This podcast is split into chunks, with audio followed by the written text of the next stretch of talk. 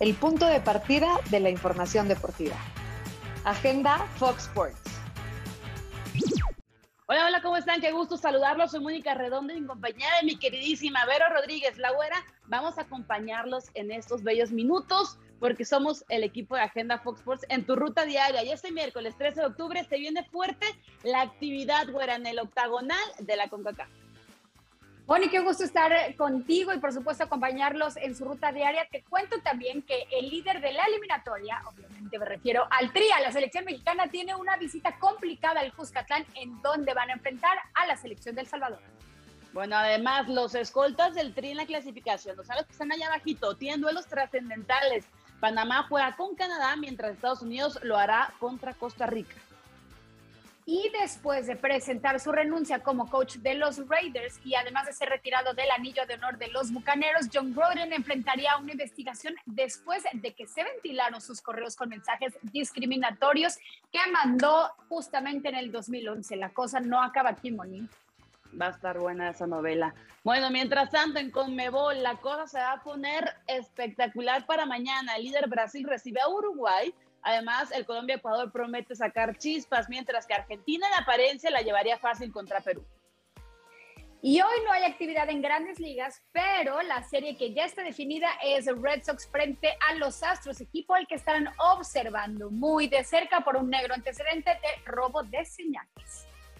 Ay, güera, te está poniendo bueno porque tenemos actividad en todos lados. A ver, fútbol en todas las latitudes eh, béisbol, ya los playoffs, fútbol americano con temas eh, dentro y fuera eh, justamente de los emparrillados. Pero mientras tanto, lo que pues, nos va a tener atentos a todos los mexicanos el día de hoy es el partido contra El Salvador, este tercero de esa segunda fecha triple, es decir, el sexto, ¿no? Ya de este octagonal de la CONCACAF y creo que no será un partido nada, nada, nada sencillo, pero confío que México pueda sacar la victoria.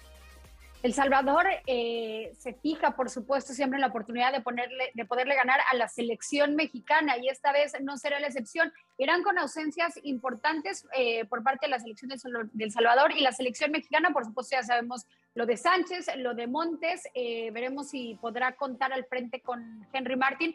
Lo que es cierto es que el Cuscatlán... ¿Se acordará el es... de Henry Martin, güera? No, pues, hasta ahorita que le dije.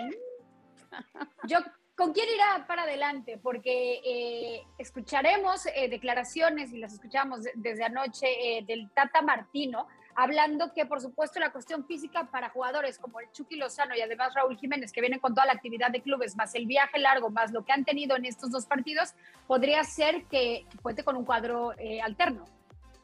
Sí, güera, ¿y, por qué, ¿y por qué no? no? Si la situación luce complicada en estas fechas triples, a ver, tienes ahí un futbolista como Rogelio Funes Mori que seguramente te vas a ir por él, pero me encantaría por lo menos que sea Henry una opción de banca, ¿no? Porque lo han dejado ahí en la tribuna.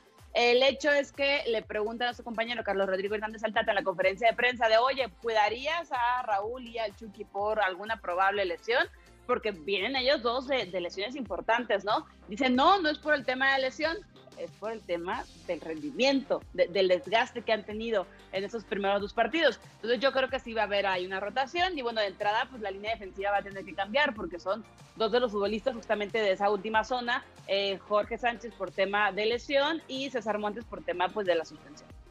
Vaya contrastes que nos ha presentado la selección mexicana en los últimos dos partidos. ¿A qué me refiero? Frente a Canadá Creo que las debilidades del Tri estaban muy marcadas y después frente a Honduras, que no presentó eh, tanta rivalidad como lo hizo la selección canadiense, me parece que eh, pudo poner las fortalezas importantes para la selección mexicana. Vamos a ver cuál de estas dos selecciones, la que se mostró un poco más débil o la fuerte, se va a presentar el día de hoy en el Cuscatlán. Qué nervios, el último antecedente entre esos partidos es en la fase de grupos de la Copa Oro más reciente, es así donde México perdió contra Estados Unidos, donde ganó el Tri del Tata, pero por la mínima diferencia, ¿eh? Fue apretadito y El Salvador le plantó cara y trató de defender, no tuvo la contundencia, pero veremos si ahora presenta una imagen similar y además con el respaldo de su gente, seguramente eso va a ser un hervidero. Yo quiero ver justamente cómo logran eh, sortear ¿no? este obstáculo para tener una clasificación ya más cómoda en la siguiente fecha FIFA. ¿Tu pronóstico, Moni? Voy, como lo diré en, el mes de las brujas, en agenda, 3-1 México. 3-1 México, me encanta ese positivismo de Mónica Arredondo para comenzar el miércoles. Yo también creo que gana la selección mexicana, pero por la mínima diferencia. Pero bueno, pues vamos a ver cuántos serán los puntos que puede sumar en esas tres fechas la selección mexicana para después llegar un poquito más tranquilo a lo que se puede presentar en las eliminatorias de noviembre. Pues vámonos, güera, vámonos agenda, que ya saben que de lunes a viernes los esperamos a las 9 de la mañana, tiempo del centro, a las 11 tenemos repetición. Cuídense mucho. Gracias por acompañarnos. Esto fue Agenda Fox.